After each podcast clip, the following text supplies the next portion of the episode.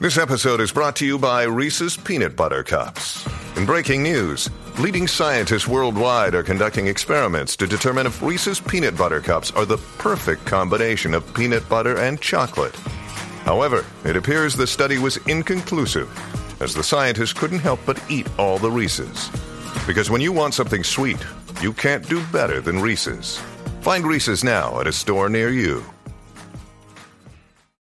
Mom deserves the best, and there's no better place to shop for Mother's Day than Whole Foods Market. They're your destination for unbeatable savings, from premium gifts to show-stopping flowers and irresistible desserts. Start by saving 33% with Prime on all body care and candles. Then get a 15-stem bunch of tulips for just $9.99 each with Prime. Round out Mom's menu with festive rosé, irresistible berry chantilly cake, and more special treats. Come celebrate Mother's Day at Whole Foods Market.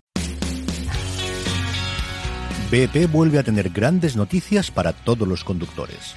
Cuando vayas a repostar tendrás un ahorro de hasta 40 céntimos por litro en Península y Baleares y 35 céntimos por litro en Islas Canarias, incluyendo la bonificación del gobierno. Cada vez que visites una estación BP en la península y Baleares, puedes ahorrar y disfrutar de todas las ventajas que ofrecen en su programa Mi BP. Y si lo haces desde Canarias, podrás disfrutarlas a través del plan Dino BP. Así que ya sabéis, BP nos lo pone fácil para ahorrar al máximo estés donde estés. Hazte con su tarjeta en sus estaciones de servicio y si quieres consultar más información, puedes hacerlo en mibp.es y plandinobp.es.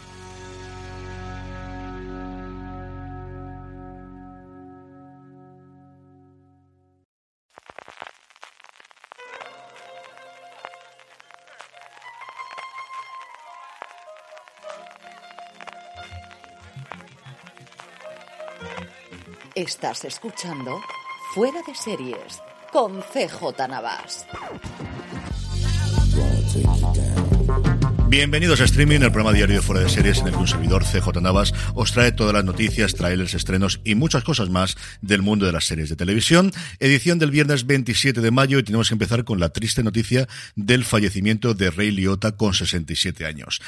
El actor que estaba en un momento dulce después de bastante tiempo tenía un verdadero resurgimiento de su carrera. Había aparecido recientemente en la película precuela de Los Sopranos, de Many Saints of Newark. Apareció en una historia de matrimonio y estaba actualmente con tres proyectos. Uno a punto de estrenarse en televisión, la nueva serie de Apple TV Plus llamada Blackbird con Taron Egerton y que se estrena ahora a principios de julio. Acaba de terminar una película llamada Cocaine Bear. Iba a empezar a trabajar con Demi Moore y Margaret Quillin en La Substancia y estaba rodando, y allí es donde se ha aparecido muerto, en la República Dominicana, una nueva película llamada Dangerous Waters. Así como os digo, tremendamente ocupado en los últimos tiempos y tristemente se nos ha ido con 67 años. Un Liota que, como os decía, será siempre recordado por sus papeles en cine y especialmente en Algunos Hombres Buenos, que también apareció en ese campo de sueños, ese Field of Dreams que estamos esperando ahora, que el que haya una continuación o el remake que va a hacer Mike Shure para Peacock, pero que empezó su carrera en televisión. Empezó en un soap opera de la NBC llamada Another World, donde estuvo trabajando del 78 al 81,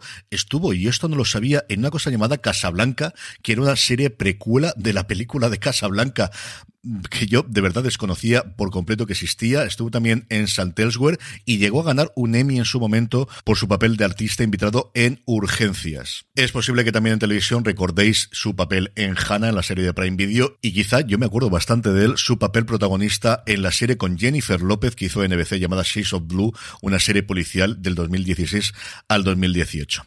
Que descanse en paz eh, Liotta que tantos buenos momentos nos dio. Pasando a noticias más alegres, se está celebrando el Star Wars Celebration, el evento para el fandom de la Guerra de las Galaxias, después de dos años sin poder realizarse por la pandemia. Y a lo largo del fin de semana tendremos muchas noticias, pues fundamentalmente de las series, porque las películas, como sabéis, la cosa está bastante, bastante, pero que bastante parada. Con presencias estelares como la de Harrison Ford, que recibió el aplauso, según dicen todos los asistentes, más importante de la convención, o el de John Williams, que con sus casi 90 años dirigió la orquesta para arrancar las festividades, lo que tenemos fundamentalmente son noticias sobre tres series. La primera, sobre The Mandalorian, no se va a estrenar en el 2022, sino en febrero del 2023, y ha sido una total y absoluta sorpresa para este que os habla. Junto con ello, los asistentes pudieron ver un pequeño teaser del contenido, en el que tiene un peso bastante importante Bo-Katan, el personaje de Katy Shalkov que estuvo allí en la presentación, Y sí, no os preocupéis que sale Baby Yoda. Desgraciadamente, cuando yo estoy grabando esto, el teaser todavía no ha sido oficialmente distribuido por internet. Sí que podéis cazarlo rápidamente en alguna cuenta de Twitter o en alguna cuenta de YouTube antes de que Disney lo tire para abajo, que lo están haciendo bastante rápido. ¿Para qué os voy a decir otra cosa? El caso es que, como os digo, yo no creo que más allá de este fin de semana se esperen para poder difundirlo.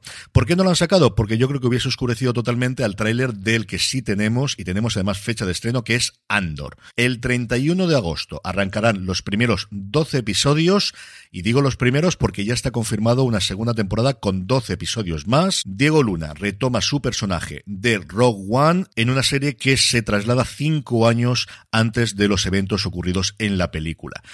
Un tráiler que a mí me ha gustado bastante, que quizás es la primera gran serie alejada del universo de Skywalker que hasta ahora hemos tenido normalmente siempre en eh, la Guerra de las Galaxias, al menos no en la parte o en la parte de, imagen real y no en la parte de animación. No es una serie en la que yo tuviese especial interés inicialmente y el tráiler la verdad es que me ha hecho mm, tener bastante más ganas de las que inicialmente tenía.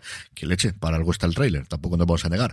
El propio Luna comentaba que estos 12 primeros episodios van a transcurrir en el primer año, de la cinco años antes, como os decía, de lo que ocurrió en Rock One y la segunda temporada en los últimos cuatro años. De alguna forma cerrando la posibilidad de que haya una tercera temporada, aunque vete tú a saber si luego la cosa la ajustan o la cambian. De Ashoka, muy poquitas novedades, aunque es cierto que Filoni y Fabro tienen un panel el sábado que es posible que ahí anuncien alguna cosa más. Y la gran sorpresa, aunque algo ya se sabía con el gran reportaje que le hizo Vanity Fair esta semana al mundo de la guerra de las galaxias, eh, con fotos de, de Leibovitz eh, a todo lo grande, o sea, como los buenos viejos tiempos de las revistas en papel, es que tenemos una nueva serie llamada Skeleton Crew, algo así como personal de mínimos o servicios mínimos. El, Skeleton Crew en una nave o en un barco es el mínimo número de personas necesarios para poder llevar adelante las eh, funciones o organizar o poder manejar la nave, que de inicio va a tener como protagonistas a chavales, muy rollo Amblin, muy rollo Stranger Things, de la que hablaremos dentro de un poquito. Eso sí, el gran fichaje es Jude Law,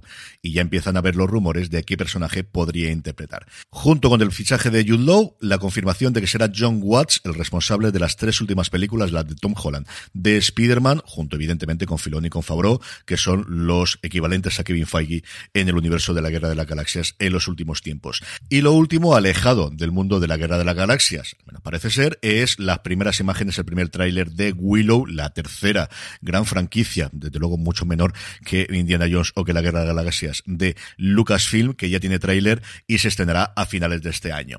Eso es lo que dio de sí ayer jueves noche, así que mm, lo que tengamos de noticias adicionales las daremos en fuera de series este domingo, como siempre, a partir de las 11 de la mañana en horario peninsular español. En cuanto a trailers, pues el que os decía de Andor ha colapsado absolutamente todo lo demás, así que vamos directamente con estrenos. Y tenemos cuatro estrenos, dos de ellos importantísimos. Por dejarlo gordo para lo último, empecemos con que TNT estrena la quinta y última temporada de Search Party, esta comedia delirante que a mí me divierte muchísimo, muchísimo. Si no la habéis visto hasta ahora, acercaros a verla, que vale mucho la pena. Y Disney Plus estrena el documental sobre José Andrés, dirigido por Ron Howard, contando la puesta en marcha de World Central Kitchen, su organización benéfica para alimentar aquellos lugares, aquellas personas en aquellos lugares que han sufrido catástrofes naturales. Y evidentemente, los dos estrenos, siguiendo con Disney Plus, Obi-Wan Kenobi, los dos primeros episodios que llegan hoy a la plataforma del ratón, y Stranger Things, los siete primeros episodios de la cuarta temporada, los siete primeros episodios que forman esta primera parte, de la que os hablé el pasado martes en streaming, si no lo habéis escuchado, sin spoilers, os digo qué me ha parecido, que yo ya lo he podido ver completa, y como os decía allí, me ha gustado mucho, mucho, me he divertido mucho. ¿Los episodios son largos? Sí. ¿No tan largos como los que tendremos? No. El octavo va a tener una hora y media y el noveno dos horas y media. En esta séptima temporada todos se van por encima de la hora, el final se va a la hora y media y a mí de verdad que me ha gustado mucho. Especialmente la trama de Hawkins, las otras, la de California, por ejemplo, es lo que yo creo que más flojea y Leven empieza muy flojita y luego acaba muy muy bien en el último episodio. Se empiezan a atar muchos cabos de qué ha pasado y por qué ha aparecido todo, es precisamente en Hawkins y a mí de verdad que me ha gustado mucho. Y la buena noticia del día es que hoy comienza Serializados Ibizas en Santa Eulalia. Tres días para disfrutar de las series, desde hoy viernes hasta el domingo 29. Hoy viernes se hace el preestreno a partir de las 9 de la tarde en el Teatro España de Locomía, la serie de Movistar Plus, el documental de Movistar Plus sobre el mítico grupo y sus abanicos. Tenéis todo el programa en la web de Serializados, los que tengáis la posibilidad de pasaros por allí. De verdad que no lo dudéis. Yo quería haberme pasado, de hecho lo tenía todo planificado, pero al final me tengo que quedar por aquí en mi tierra porque, como os estoy diciendo, mañana, día 28, organizamos el Día del Orgullo Friki en Elche y estaremos allí a partir de las cinco y media de la tarde a todos los que os podáis pasar en la Plaza de Baix, en la Plaza del Ayuntamiento de Elche. Con eso terminamos por hoy. Volvemos, como siempre, el domingo a partir de las 11 de la mañana en Fuera de Series, en directo en twitch.tv barra Fuera de Series. Gracias por escucharme, que tengáis muy buen fin de semana y recordad, tened muchísimo cuidado y fuera.